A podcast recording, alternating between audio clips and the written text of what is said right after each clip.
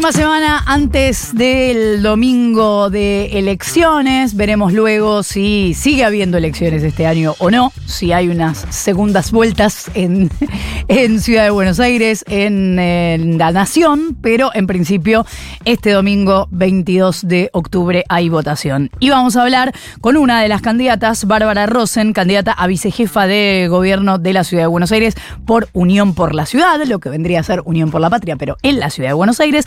Bárbara, buenos días. Florencia Jalfón te saluda. ¿Cómo te va?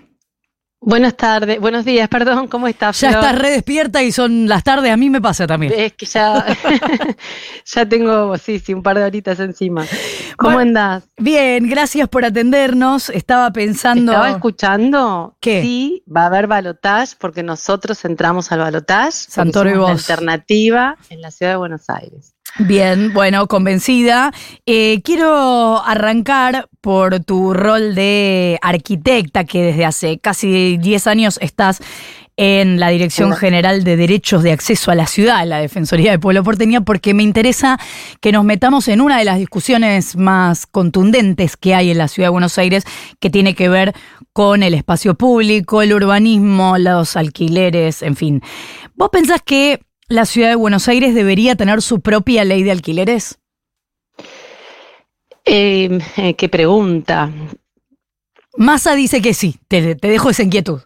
qué pregunta. Eh, sí, siempre tiene, la ciudad tiene situaciones muy particulares, Ajá. distintas, como siempre. Lo que pasa es que a veces esto de creernos que nosotros tenemos que tener una realidad distinta al resto del país, yo soy crítica, o sea, porque este, la ciudad se desmarca mucho. No, pero, sí perdón, te lo, que hago, lo que está te lo digo pasando con en la esta. ciudad de Buenos Aires Te hago solamente este particular. asterisco. Perdón, te, te hago solamente este asterisco.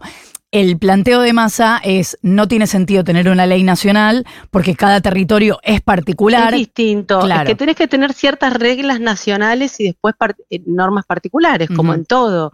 Hay algunos criterios que sí son nacionales y que está bien que lo sean.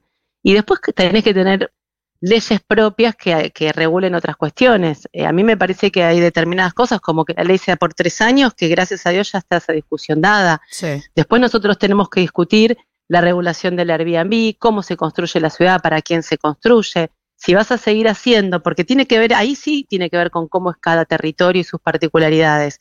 Lo que ocurre en la ciudad de Buenos Aires es que eh, el código urbanístico, que es el que te define qué se construye en la ciudad, con qué alturas, con qué usos, es un código de sustitución, lo que lo genera es una gran especulación sobre el uso del suelo, y va proponiendo que se demuelan casas antiguas y que se construyan edificios enteros con viviendas de 18 metros cuadrados, porque eso lo permitió el código de la edificación y eso es lo que termina yendo el Airbnb. Entonces, cuando vos tenés un montón de edificios que se construyen para turismo y para alquiler en dólares, compite con la gente que tiene que poder acceder al alquiler. Pero no tiene que ver con la ley de alquileres, tiene que ver en cómo se construye en la ciudad. Mm. Y ahí sí me interesa meterme porque esto es algo que ocurre. Muchas veces la gente ve la consecuencia. La dificultad del acceso al alquiler es consecuencia de cómo se está construyendo. Y eso tiene que ver con otras leyes, que es el plan urbano ambiental, es el código urbanístico y es el código de la edificación. Y esos son nuestros, nosotros decidimos.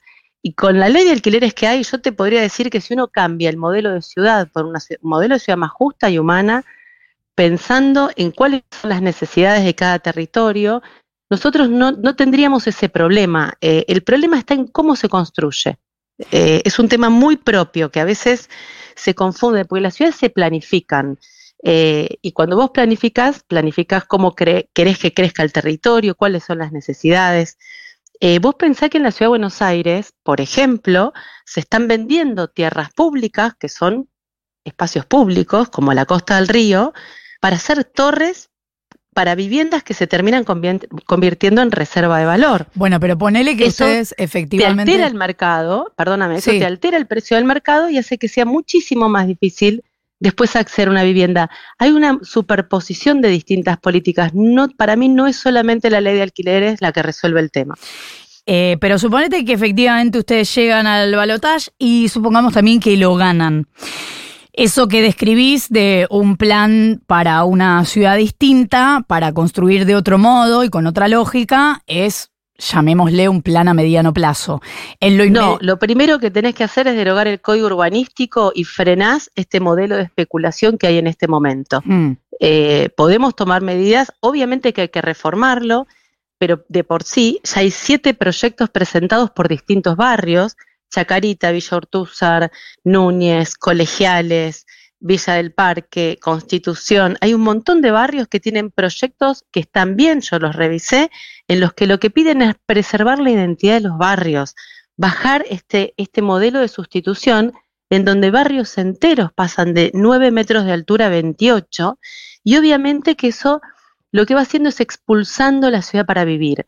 Todo se va transformando en una ciudad de mercado de servicio, de alquiler temporario, que eso tiene después otras consecuencias. Nosotros vamos un poco más atrás de otras ciudades del mundo, que después esas ciudades, además de que pierden identidad, te quedan como no lugares, porque son todos lugares de tránsito y a la noche no es gente que viva, es gente que pasa y se va, ¿no? Es, es, el, es el, el Airbnb, el coworking y las ciudades te quedan como vacías de noche. Y eso se va extendiendo, hoy te pasa en el centro, pero se está extendiendo en los barrios. Estuve recorriendo la semana pasada o la anterior con los vecinos de Chacarita cuadras enteras que se demuelen y se construyen edificios que no son para vivir, si son de 18 metros cuadrados. Y algunos hasta los ponen como oficinas para poder permitir ciertas eh, cuestiones que tienen que ver con menor este, eh, rigidez con respecto a la ventilación que si fuera vivienda, y después se terminan convirtiendo en lugares de alquiler. Ese es el sistema especulativo que tenemos en la ciudad y eso es lo que tenemos que cambiar, es cambiar el código urbanístico urgente y es respetar las normas, porque el plan urbano ambiental, que es la ley marco de esta ciudad, tiene ya unos lineamientos y unos valores sobre los cómo tiene que crecer la ciudad, que el gobierno de la ciudad no los cumple, no respeta la participación, por ejemplo. Y eso está comprobado en un montón de instancias, como fue la audiencia pública de Costa Salguero, como fue la iniciativa popular, una iniciativa popular con 53.000 firmas mandaron archivo y ni siquiera le dieron tratamiento. Este es el modelo de ciudad que ellos tienen, que es el de la especulación, el de las concesiones para los amigos del poder, las subastas de todos los predios públicos, todo lo ponen en subasta, lo venden y después lo gastan en lo que se llama flujo contra stock, en gastos corrientes que no puedes ni comprobar en qué se gastó y vendiste las famosas joyas de la abuela, que son las tierras públicas. Ahora, Bárbara, me gustaría hablar de las propuestas de Unión por la Ciudad porque hay algunas que circulan y que por supuesto son tentadoras, como por ejemplo la posibilidad de tener subte las 24 horas y obviamente la ampliación, que eso ya es más a mediano plazo, pero ¿de qué forma se podría tener subte las 24 horas en un acuerdo, no sé, con los trabajadores, con Esbase, o sea, ¿cómo sería ese funcionamiento? ¿Está hablado con los trabajadores? Sí, sí, está hablado y acordado, eso es una realidad, se puede perfectamente hacer el subte 24 horas porque ya se conversó, lo que es más complejo, pero que tenemos el compromiso de hacerlo porque una ciudad tiene que invertir en infraestructura. Es un absurdo que tengamos una ley hace 20 años que proponga eh, la, extensión de la línea del subte y que no se haga. No hay ni siquiera estudios de factibilidad para comenzarlo. La línea F, la línea G y la línea I, el macrismo los abandonó. No tenemos una línea de subte hace muchísimos años. Eh, esto hay que volverlo a poner en marcha. Hay que poner en marcha también el plan de desasbestización, que ese es un pedido de los sindicatos y de los trabajadores, porque obviamente que, que las personas que están ahí se enferman. Y el subte 24 horas es un hecho. Eh, yo creo que es una necesidad, tiene que ver con una ciudad más ágil, segura, eh, sustentable. Tenemos que también tener una mirada de pensar eh, la ciudad a largo plazo con transporte que, no contamine. si vos mirás los, números de la contaminación, el subte es el, el más sano de todos, el más ecológico, el más eficiente. ¿Por qué no se pone la energía ahí? Porque es caro y como lleva tiempo, probablemente cuando uno inicia una obra lo tenga, tenga que cortar la cinta la próxima gestión. Pero hay determinadas políticas públicas que hacen a la ciudad que se tienen que aprobar por consenso y que deberían continuar no importa qué gobierno esté. Deberían estar en un, plan quinquenal y, ser obligatorias, porque si no, cada uno lo que hace es lo que, lo que puede mostrar en sus propios cuatro años de gestión y las obras de infraestructura que impactan favorablemente, que tienen que ver con, con las cloacas, con las conexiones importantes, con la extensión del subte, no se hacen. Mm. Recordemos que en la ciudad de Buenos Aires las listas van por separado, se vota en lugares, eh, en, biombos distintos, ahora ya no va a haber el voto electrónico, pero se va a votar en lugares separados, con lo cual por un lado está la lista nacional y por otro lado la lista de la ciudad de Buenos Aires. Ahí es donde Bárbara Rosen, candidata a vicejefa del gobierno de la ciudad de Buenos Aires por Unión por la Ciudad, es decir, vicejefa de eh, la lista de Leandro Santos, Toro dice que van a llegar al balotaje. Bueno, lo sabremos este domingo. Bárbara, gracias por habernos atendido.